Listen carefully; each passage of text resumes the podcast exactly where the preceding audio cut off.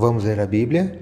Hoje meus comentários são sobre o capítulo 2 do livro de Josué. Sou o professor Décio Henrique Franco. Este podcast segue o projeto Reavivados por Sua Palavra, da leitura diária de um capítulo da Bíblia.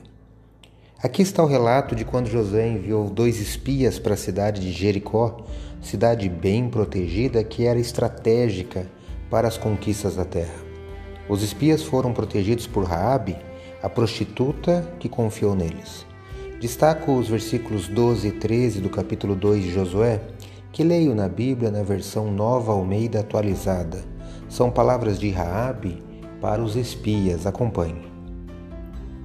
E agora jurem pelo Senhor que, assim como usei de misericórdia para com vocês, vocês também usarão de misericórdia para com a casa de meu pai, e que me darão um sinal certo de que conservarão a vida de meu pai e de minha mãe, dos meus irmãos e das minhas irmãs, com tudo o que eles têm, e de que livrarão a nossa vida da morte.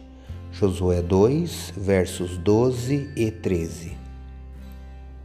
A salvação de uma mulher que praticava prostituição fala mais de Deus do que da maldade do pecado. Deus está mais interessado em salvar.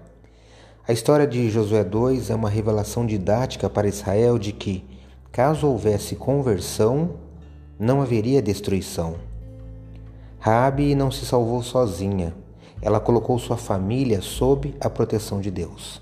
Ela não foi egoísta. Os espias também, com a conversa com Raabe, souberam que a população da cidade estava apavorada por causa de Israel. Isso está no verso 11. Outra garantia da vitória final de Israel foi a conversão de Raabe e o seu reconhecimento de que o Senhor havia entregado a terra nas mãos de Israel.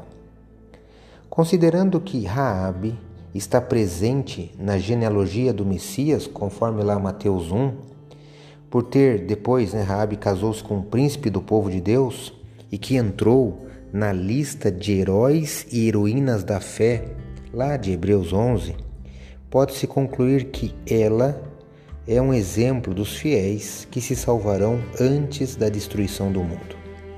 Com base no exemplo de Raabe, podemos concluir que para salvar-nos precisamos alguns pontos. Primeiro, ter fé para comprometer-se. Segundo, renunciar o passado. E terceiro, preparar-se para a libertação. Leia hoje Josué capítulo 2. Esse foi mais um episódio diário desse projeto de leitura da Bíblia apresentado por mim, Décio Henrique Franco. Um abraço e até amanhã.